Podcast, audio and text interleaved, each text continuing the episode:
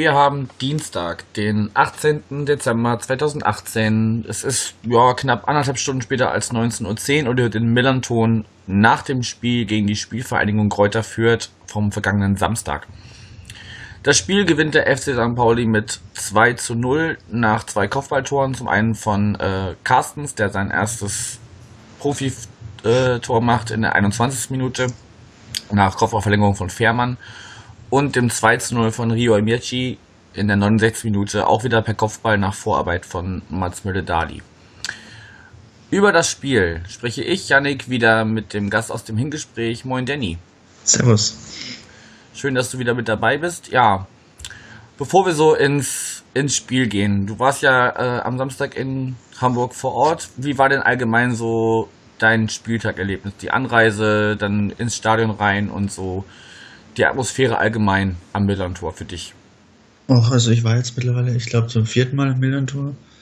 Und äh, ist natürlich jedes Mal ein bisschen anders als andere Stadien in der zweiten Liga, weil äh, tatsächlich die äh, Gegengerade als stimmungsmachende Tribüne das höchstens noch mit Union Berlin vergleichbar. Das ist halt besonders jetzt nicht unbedingt, also nicht unbedingt lauter als in anderen Stadien, aber es ist halt ein anderer Support. Hm. Und ansonsten war es wie immer sehr entspannt mit der U-Bahn zur Feldstraße. Also die Wege in Hamburg sind sehr kurz, das finde ich sehr schön. Wenn ich mich erinnere, was ich schon an äh, Wegen in Duisburg zum Beispiel laufen durfte. Ja, das stimmt. Und das, äh, wir waren diesmal auf dem Sitzplatz, habe ich im Hingespräch schon erzählt. Und Ja. dementsprechend eine tatsächlich sehr gute Sicht, muss man sagen. Also ich weiß, äh, Sitzen ist jetzt nicht so en vogue, aber diese oberen Sitzplätze haben unglaublich gute Sicht aufs Spielfeld, muss ich schon zugestehen.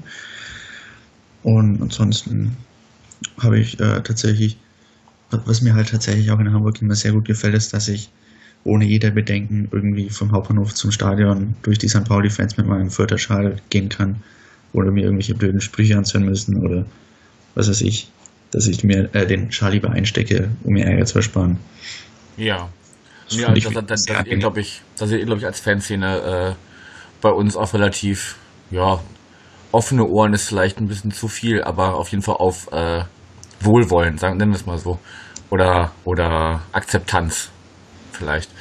Genau, also da, wüsste ich jetzt auch nicht, dass es da jemals irgendwie Stress gab oder so. Da kann man sich auf jeden Fall frei bewegen. Das sieht für andere Fanszenen ein bisschen anders aus. Also, da sollte nicht jeder, je, je nachdem, wessen, welchen Verein er unterstützt, sollte da nicht äh, unbedingt einfach so über die, äh, den, den Vorplatz der Gegengrade oder der Südkurve laufen. Das ist, äh, Ja, gut, das ist verständlich, aber ich meine, es gibt ja auch so Städte, wo man hinfährt, wo einfach jeder Gästefan erst einmal blöd angemacht wird, einfach weil er Gästefan ist. Wo hast du da Okay. besonders negative Erfahrungen gemacht? Äh, tatsächlich, und das klingt jetzt unglaublich lächerlich, in Sandhausen, da kam ich äh, einmal mit, der, mit dem Zug angefahren und bin natürlich an der, mit dem Shuttlebus dann zum Stadion und dann äh, hinter der Hintertortribüne äh, von Sandhausen, das ist ja der Haupteingang, und da waren so ein paar, ja, das war halt wie, was es überall gibt, so ein paar Jugendliche, ich glaube 16, 17 Jahre, die mich dann äh, blöd angemacht haben. Nicht ernst nehmbar, aber die haben dann tatsächlich gemeint, ja, was willst denn du hier eigentlich? Mhm. Aber so Teenager gibt's halt überall. Aber als Fürth-Fan hat man das tatsächlich öfter relativ einfach. Wenn ich manchmal mit Werder Bremen unterwegs bin, hatte ich tatsächlich in Augsburg und also es sind tatsächlich immer die Stadien, wo man es nicht erwartet, wo ich solche Erlebnisse habe. Hm. Augsburg, Sandhausen, das ist jetzt nicht so der Hotspot, wo man sich denkt, da muss man Gefahr haben. Aber ich war auch noch nie in Dresden oder so ähnlich. Von daher, Ja, also in Dresden war ich äh, vor zwei Jahren, glaube ich, und äh, da bin ich wirklich inkognito zum Stadion gelaufen, weil äh, ich da auch mitten zwischen Dresdnern war. Das war mir dann doch zu heikel. Habe ich nur gedacht, also braucht nur mal der Falsche, der irgendwie des Wegs kommen und wenn es nur eine, weiß ich nicht, eine kleine Schelle im Vorbeigehen ist. Das muss Ja. nicht sein. Ja, genau, und aus, da kennt man auch solche Geschichten noch aus Magdeburg oder wenn man nicht Mhm. unbedingt tatsächlich auch manchmal, wenn man in der falschen Fanszene ist in Frankfurt oder aber äh, das gibt's in Hamburg, habe ich tatsächlich noch nicht erlebt oder auch in anderen Sta Zweitligastadien sehr selten. Was, Ja. ich, mich auch, was ich auch sehr entspannt finde. Ich meine, ich finde, so als Gästefan, wenn man jetzt nicht gerade irgendwie pöbelnd und äh, beleidigend durch den Bahnhof läuft, sollte man auch mit einem normalen Schal zum Stadion gehen können, ohne dass man Angst haben muss.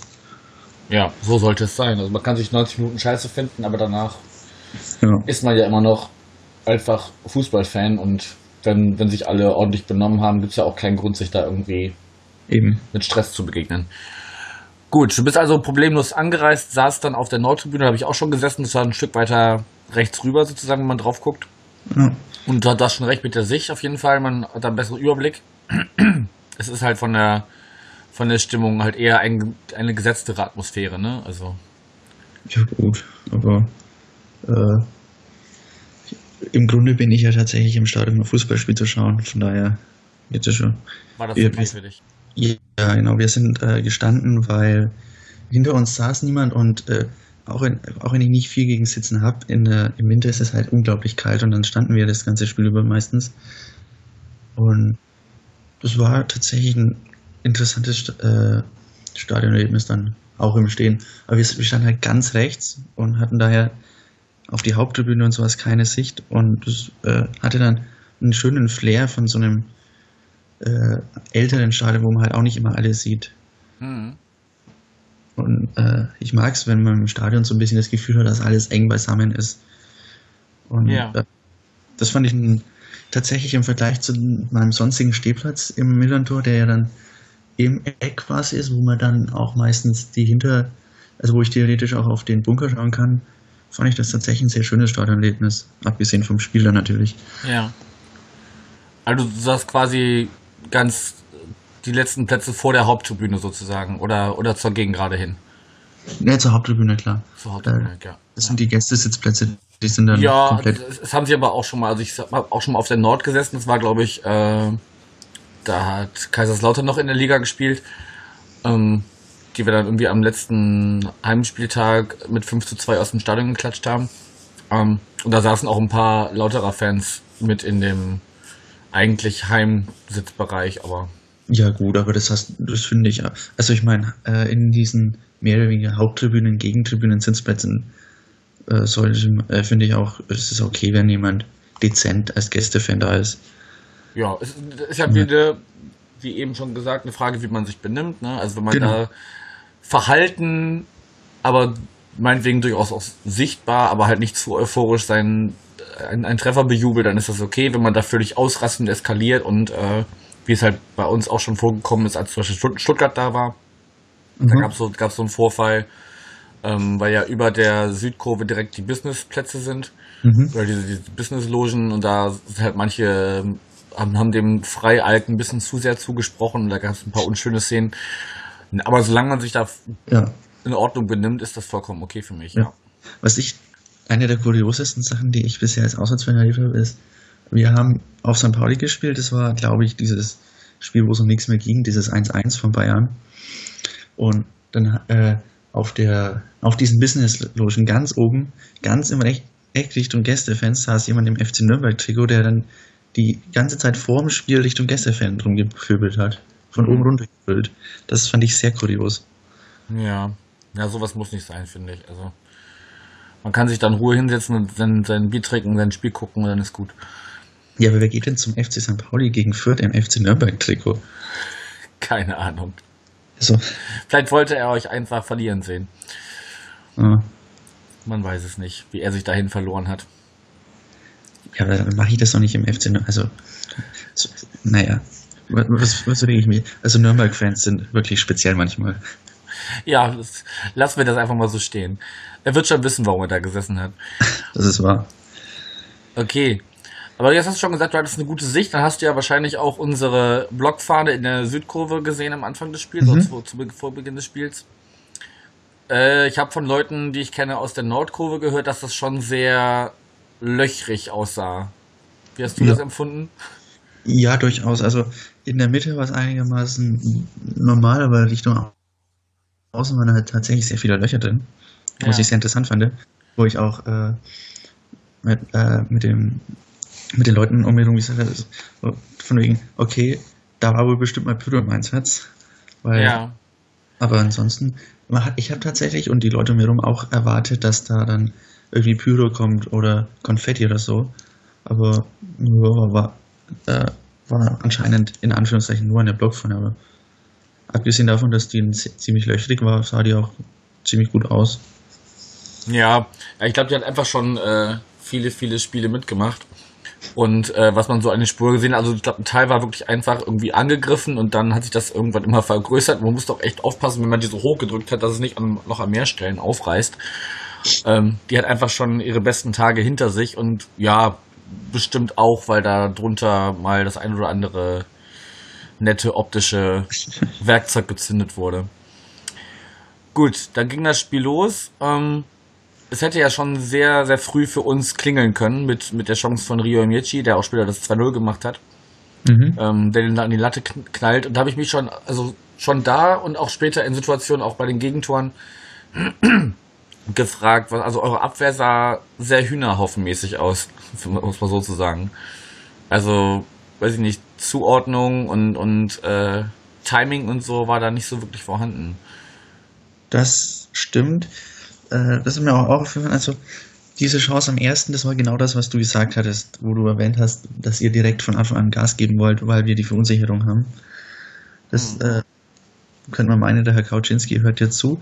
äh, und das hätte ja auch fast geklappt, aber danach hatte ich tatsächlich den Eindruck, also das sah man jedes Mal, wenn wir in einen Zweikampf gekommen sind, wenn unsere Innenverteidiger oder Außenverteidiger einen Zweikampf angenommen haben, dann waren wir da gut drin, finde ich. Wir haben nicht die Zweikämpfe abgeschenkt, wir haben einige Zweikämpfe gewonnen, wir haben den Ball oft gehabt, aber sobald es darum ging, mal Ordnung zu zeigen, mal sobald mein Pass nicht die, äh, vertikal, sondern diagonal so kam und man halt mal ein bisschen verschieben musste, dann, wie du gesagt hast, hatten wir Probleme. Und das zeigt auch, finde ich, ziemlich deutlich, was unser Problem Abwehr ist, nämlich nicht die individuelle Qualität der Spieler, sondern dass da einfach keine Ordnung drin ist und dass da jemand fehlt, der die Abwehr mal ordnet. Ob es jetzt ein tiefer Sechser ist oder ein neuer Innenverteidiger, aber irgendwas muss da rein, dass diese Abwehr mal ein bisschen mehr Ordnung zeigt. Weil die Eingespieltheit kann es nicht sein. Die Abwehr spielt im Grunde die ganze Saison schon in der Form. Ja, das ist wahrscheinlich gerade eine, eine große Verunsicherung, ne? Ja, ja, das ist Die wahrscheinlich noch, noch stärker zum Tragen kommen wäre, wenn dann Rio wirklich in der, ich glaube, es war sogar in der zweiten Minute oder sowas, ne? Also ja, das war ziemlich direkt, aber muss man ja sagen, ab dem Zeitpunkt kam ja dann relativ lang, relativ wenig, ne? Ja, es war dann danach durchaus also ein Spiel auf Augenhöhe, wobei ich uns da schon äh, dominanter gesehen habe. Also ja, ja, spielbeherrschend, äh, auch im Aufbau. Klar haben wir auch den einen oder anderen Fehlpass gespielt, aber das sah auf unserer Seite auf jeden Fall schon wesentlich stabiler aus als bei euch. Das auf jeden Fall, aber ich habe jetzt auch gerade auf Fußgott geschaut. Es war halt auch der einzige Schuss bis zum Tor von euch. Hm. Und das zeigt halt ziemlich deutlich, hm, dass wir dann, wir haben halt dann auch zugelassen, dass ihr das Spiel macht. Das war wahrscheinlich auch unser Plan einigermaßen. Wir wollten halt verteidigen, dass wir, äh, dass wir keine, keine Schüsse zulassen. Und ja, das hat dann so lange geklappt, bis die Ecke kam. Da habe ich ja schon vor dem Spiel gezeigt, wie das mit Aue aussah, mit zwei Gegentoren nach der Ecke und jetzt schon wieder eins. Mhm. Und dann ist halt das Konzept dahin, die Null hinten sicher zu haben, indem man den Gegner erstmal kommen lässt und auch kombinieren lässt und dann halt schaut, dass man in der letzten Sekunde noch abfängt. Wenn man dann halt nach einer Ecke ein Tor kassiert, dann nicht. Ja, also da habe ich halt auch, wie gesagt, gefragt, ähm, also klar, Fährmann ist, ist da oben, ist ist da vorne ein Berg, ne? Also wenn der hochsteigt und an den Ball kommt, dann kannst du als Verteidiger noch so hochspringen. da fehlen dann einfach, glaube ich, entscheidende Zentimeter, sodass er den dann verlängern kann.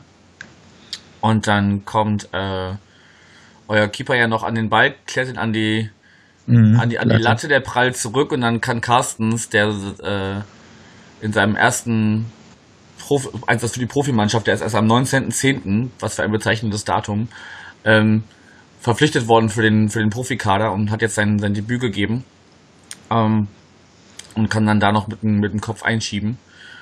Ist halt unglücklich, ne? Aber, aber da stehen auch wirklich drei Verteidiger von euch dann auf der, auf der 7-Meter-Linie oder wie, wie, wie, man das nennt.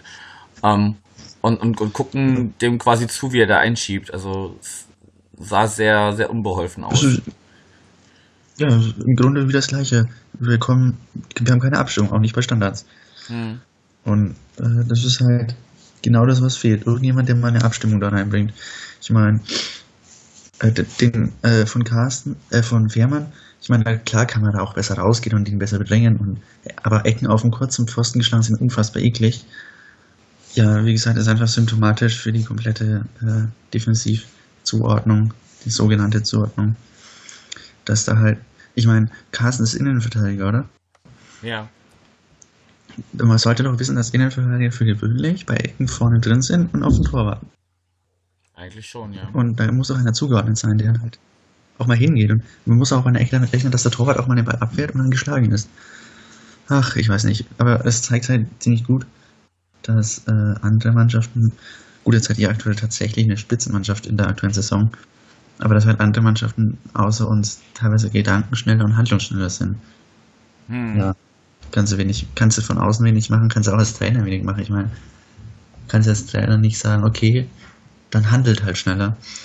Da musst du schon, ähm, muss man schon längerfristig ansetzen. Ich hoffe, dass da jetzt in der Wintervorbereitung dann was gemacht wird, dann auch im Trainingslager gibt es bestimmt, also ich kenne mich damit nicht gut aus, aber da wird es bestimmt Aufmerksamkeitsübungen geben, Reaktionsübungen und so weiter. Hm. Glaubst du denn, dass es mit dem bestehenden Kader möglich ist, da noch eine, eine Ordnung wieder reinzukriegen? Oder muss da vielleicht äh, im Winter ein Impuls von außen kommen, der da noch ein bisschen Struktur, wie du jetzt eben schon gesagt hast, oder ein bisschen Ordnung reinbringen kann? Bin ich mir nicht ganz sicher. Ich meine, ich habe ja im Vorspiel gesagt, dass wir wahrscheinlich einen Innenverteidiger oder Sechser brauchen. Hm. Äh, und ich denke, dass darauf wird es hinauslaufen. Ich meine, Mario Malocca, der hat jetzt die fünfte Gelbe gesehen, der ist ja äh, ein sehr zweikampfstarker Verteidiger, der sehr viele gute Grätschen spielt. Und Reggie Magia ist ebenso zweikampfstark, der hat ein bisschen besseren Fuß, aber da ist halt niemand dabei. Der, also für mich von außen sieht da jetzt niemand so aus, als ob der jetzt die große Ordnung übernehmen würde. Und auf der 6 mit Lukas Uganik und äh, Paul Jäckel haben wir zwei sehr junge Spieler. Jäckel ist, glaube ich, 20, Uganik 23, die jetzt auch nicht unbedingt die größten Ordner sind. Ich denke, da wäre es vielleicht ganz geschickt, wenn man sich entweder einen Sechser oder einen Innenverteidiger, äh, ich denke, für mich wäre es äh, angebracht an einen Sechser. Natürlich, sagt sich so leicht, aber man kann sich ja nicht einen aus dem Katalog aussuchen. Aber sollte es sich da eine Chance geben, jemanden zu, äh, zu äh, verpflichten, von dem er weiß, dass er eine Abwehr ordnen kann, dass er Stabilität reinbringt, dann sollte man, denke ich, auf jeden Fall zuschlagen. Ja. Ist natürlich jetzt gerade in der Situation, in der ihr seid, nicht gerade, ne, also da werden sich die, die Sechser, die es ja sowieso nicht so viel gibt, zumindest nicht, nicht, so, nicht so viele gute, ähm, jetzt nicht gerade äh, bei euch Schlange stehen und sagen, ich würde gerne bei euch irgendwie euch im Winter äh, aus der Misere helfen oder so, ne? Also, ja gut, du musst halt, musst du halt schauen, äh, ich meine, du, klar, du musst halt, da hast halt im Grunde zwei Märkte. Äh, die Sechser aus der, also Nachwuchsspieler oder ausrangierte Spieler aus der ersten Liga, Mhm. die man entweder leihen oder fest verpflichten kann, weil sie in der ersten Liga, weil man merkt, dass sie in der ersten Liga nicht gut genug sind. Und weil wir sagen können, okay, schaut euch mal unsere ersten Spieler an, wir haben Potenzial in der Mannschaft, ihr könnt der Stabilisator in unserer Mannschaft sein und dann können wir was erreichen. Ja. Oder du schaust halt, ob du in der dritten Liga sehr gute Sechser findest, die, äh, wo du, denen du zutraust, auch eine Liga höher diese Qualität einzubringen. Ich denke, dass man jetzt irgendwie an Aktionen startet, wie anderen Zweitligisten die Sechser wegkauft, das kann man in Fürth vergessen. Mhm. Ja, eine dritte Option wäre natürlich wieder äh, kreative Transfers tätigen und was weiß ich aus skandinavischen Ligen, die jetzt schon in der Winterpause sind, wo jetzt die Saison beendet ist, oder aus irgendwelchen ausländischen Ligen, wie zum Beispiel Österreich oder der Schweiz, wo die deutsche zweite Liga ein Fortschritt ist. Aber du hast recht, irgendwie zu sagen, wie wenn wir, wenn wir jetzt zum Beispiel Köln wären oder wenn wir jetzt, was weiß ich, Dresden wären, wo das Argument ist, ihr werdet jedes Spiel von fünf unterstützt und habt absolute Rückendeckung. Mhm. Oder wenn wir jetzt Hamburg wären und die Geld hätten, wo sagen können, okay, wir haben hier das schlagende Argument, kommt zu uns.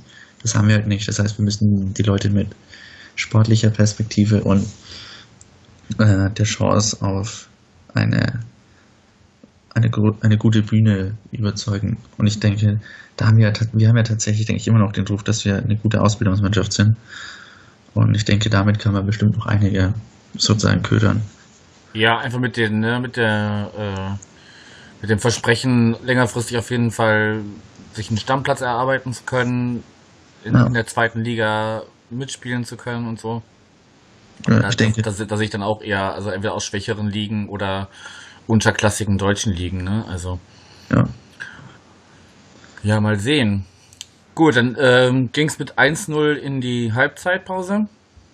Weil Mhm. von, von euch kam ja wirklich in der ersten Hälfte jetzt nicht wirklich was, sondern erst dann in der, lass mich gucken, 58. glaube ich war es, wo dann äh, Ernst eine, eine ziemlich gute Chance, der dann äh, in Höhe des, der, der 16er Linie so frei zum, zum Schuss kommt oder zumindest noch den, den Schuss gut äh, platzieren kann, aber halt nicht ganz so gut, dass er reingeht, sondern knapp am rechten Pfosten vorbeigeht. Das war so, fand ich, die einzige, oder für, für mich so die einzige, Situation, wo ich wirklich mal so kurz äh, äh, äh, die Luft angehalten habe und dachte, oh, Ja, dann passiert da jetzt was?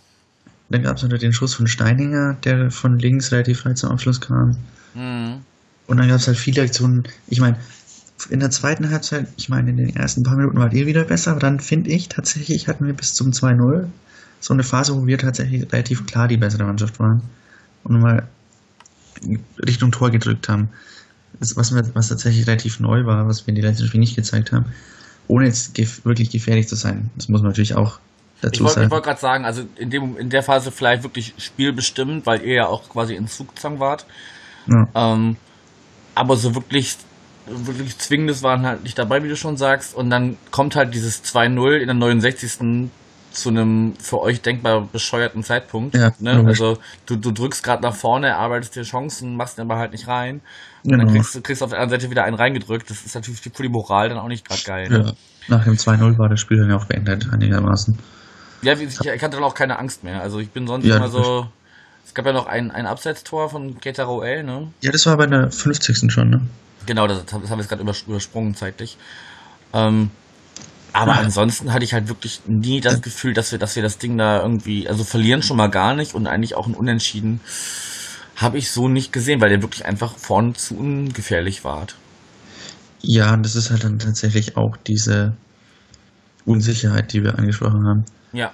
Ähm, ich denke, wenn wir, sollten wir jetzt in Sandhausen, sollte man gewinnen. Ja, wäre auf jeden Fall für die, für die Tabelle Und- auch wichtig, ne? Also um sich Für die Tabelle, vor allem für die Moral, jetzt einfach nochmal einen guten Jahresabschluss. Ja, ja. Und dann sollten wir schauen, dass wir eine gute Vorbereitung spielen. Und dann geht's gegen Ingolstadt daheim weiter und dann in Paderborn. Aber ich denke, dass wir jetzt tatsächlich, wir hatten jetzt auch zugegebenermaßen schwere Spiele.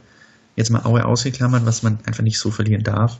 Hatten wir ja Union, Köln, Magdeburg ist ein ekliger Gegner, auch wenn die jetzt sehr schwach sind. Da haben wir ja gewonnen. Union, äh, Union habe ich schon gesagt. Ne? Also, das waren jetzt auch nicht die einfachsten Gegner.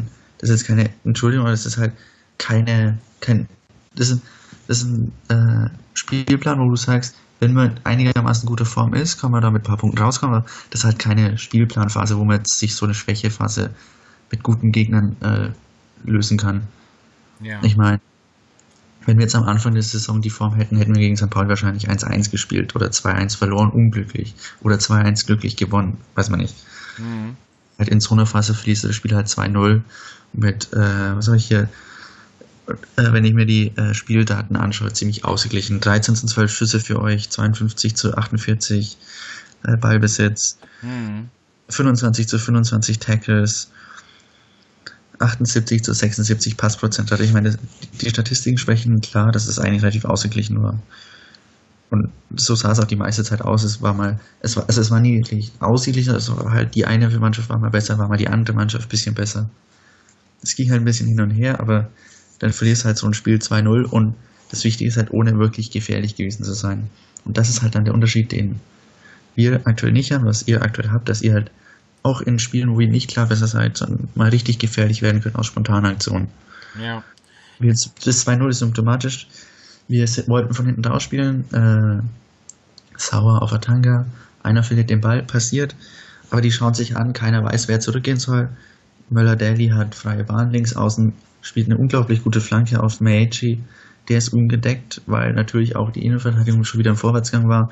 Und wenn dann im Gegenpressing dann das Sprintduell kommt, ein Innenverteidiger gegen Maichi, äh, hat keiner eine Chance, denke ich. Und dann macht er halt das 2-0 mit einem tatsächlich individuell sehr guten, also der Angriff von 2-0 von euch war wirklich sehr gut. Hm. Und das zeigt auch, was ihr habt, was wir nicht haben. Ja, mit Fußballgott Color in der Vorbereitung, der dann auf, äh, auf Delhi spielt und äh, ja genau, also der, der tankt sich dann unglaublich gut frei. Also lässt, lässt der auch im Verteidiger da, da sehr gut aussteigen. Mit so einem, hm. mit so einem Haken rechts, links sozusagen. Und äh, ist dann vorbei und, und kann ihn gut reinspielen. Und dann kommt ein Trio da angeflogen. Hat mich auch sehr gefreut für ihn, weil, also bei dem kannst du halt echt dich über jedes Spiel freuen, das er überhaupt für uns machen kann, weil äh, du halt echt Angst haben musst, dass er, dass er schon mit einer Verletzung ausfällt.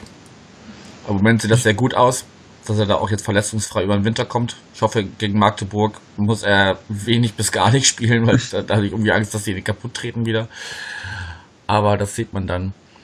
Ja, aber du hast, also wenn du jetzt schon sagst, äh, äh, Sandhausen und Ingolstadt sind so die nächsten Partien, das wären ja auf jeden Fall Gradmesser, so wo, wo, wo es in der Rückrunde hingeht. Ne? Also klar, jetzt, jetzt, jetzt Sandhausen schon das erste Spiel der Rückrunde. Ja. Das sollte auf jeden Fall nicht verloren gehen und Ingolstadt da unten drin solltet ihr eigentlich auch auf Distanz halten. Ähm, ja. ja. ich denke, Ingolstadt wird ein guter Gradmesser für die, äh, wie gut wir in der Vorbereitung gewesen sind dann. Ja, ja klar. Wobei ich halt auch sagen muss, Ingolstadt unter Keller ist tatsächlich deutlich besser geworden.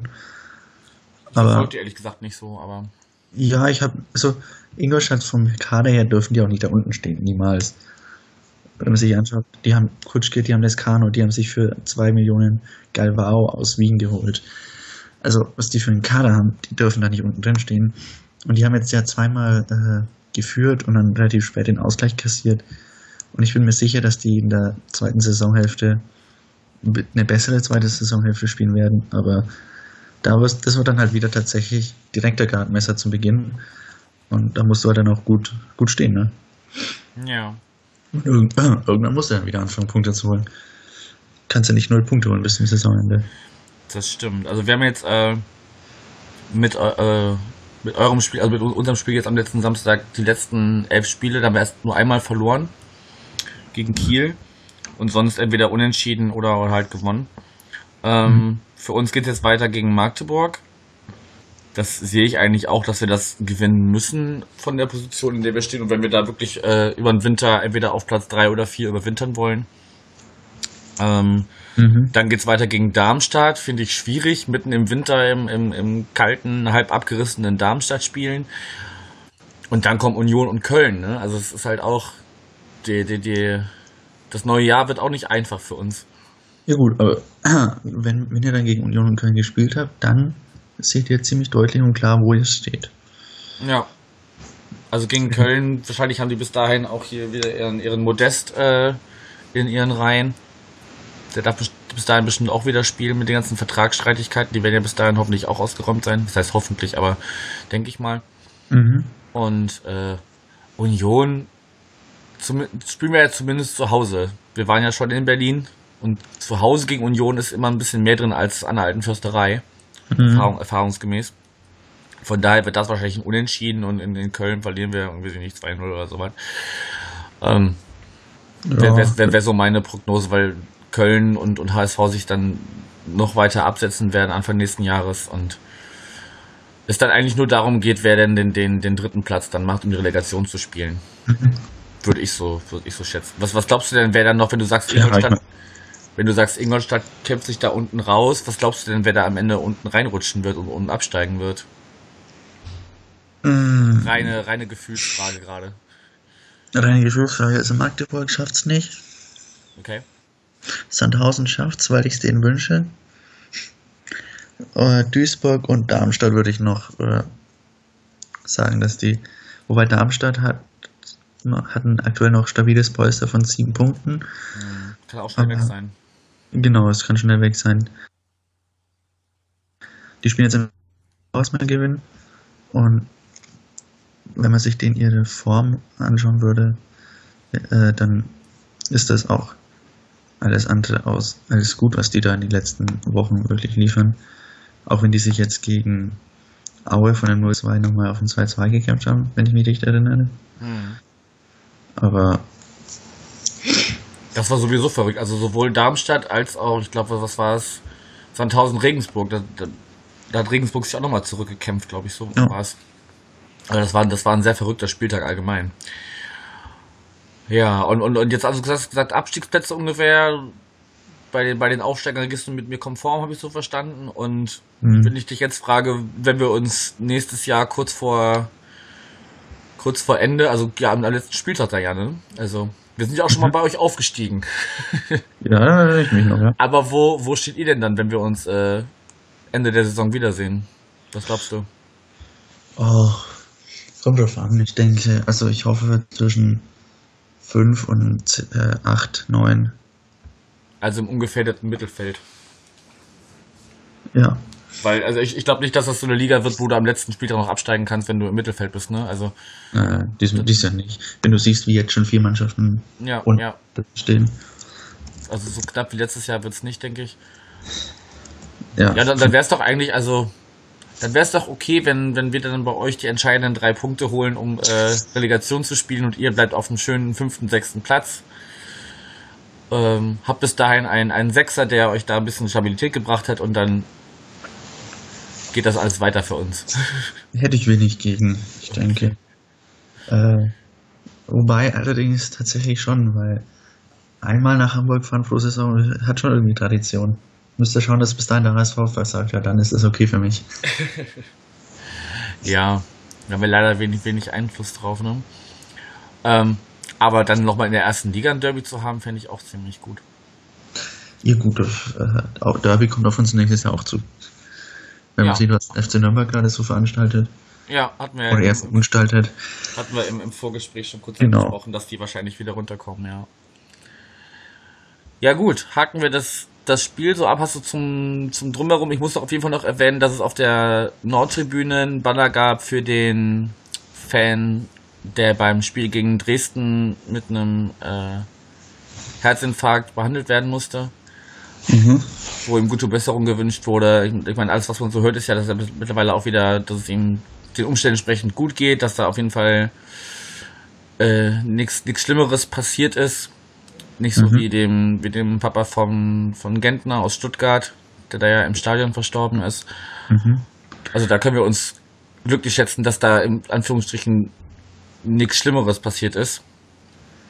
Ähm, ja, da, also da gab es auf jeden Fall eine, eine kleine Tapete aus der Nord und ansonsten fand ich es jetzt auch vom, von der ganzen Atmosphäre durchaus solide. Also es war jetzt nichts Mhm. nichts Großes zum Aufschreien dabei. Ich, ich höre gerade im Hintergrund, es wird schon gerufen, ihr wollt jetzt doch essen gehen, ne? Ja, allerdings war. Alles klar. Dann entlasse ich dich mal in den, in den Abend und äh, danke dir für die beiden Gespräche.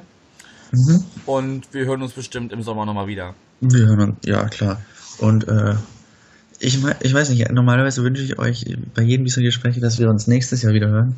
Aber aktuell scheint es, als ob wir, äh, als ob das für euch gar nicht so erstrebenswert ist. Von daher, Nein, nächstes Jahr hören wir uns schon, nächste Saison vielleicht nicht. okay, das, das werden wir sehen. Alles klar. Dann danke nochmal und einen schönen Abend. Jo, bis dann, ciao. Ciao, ciao.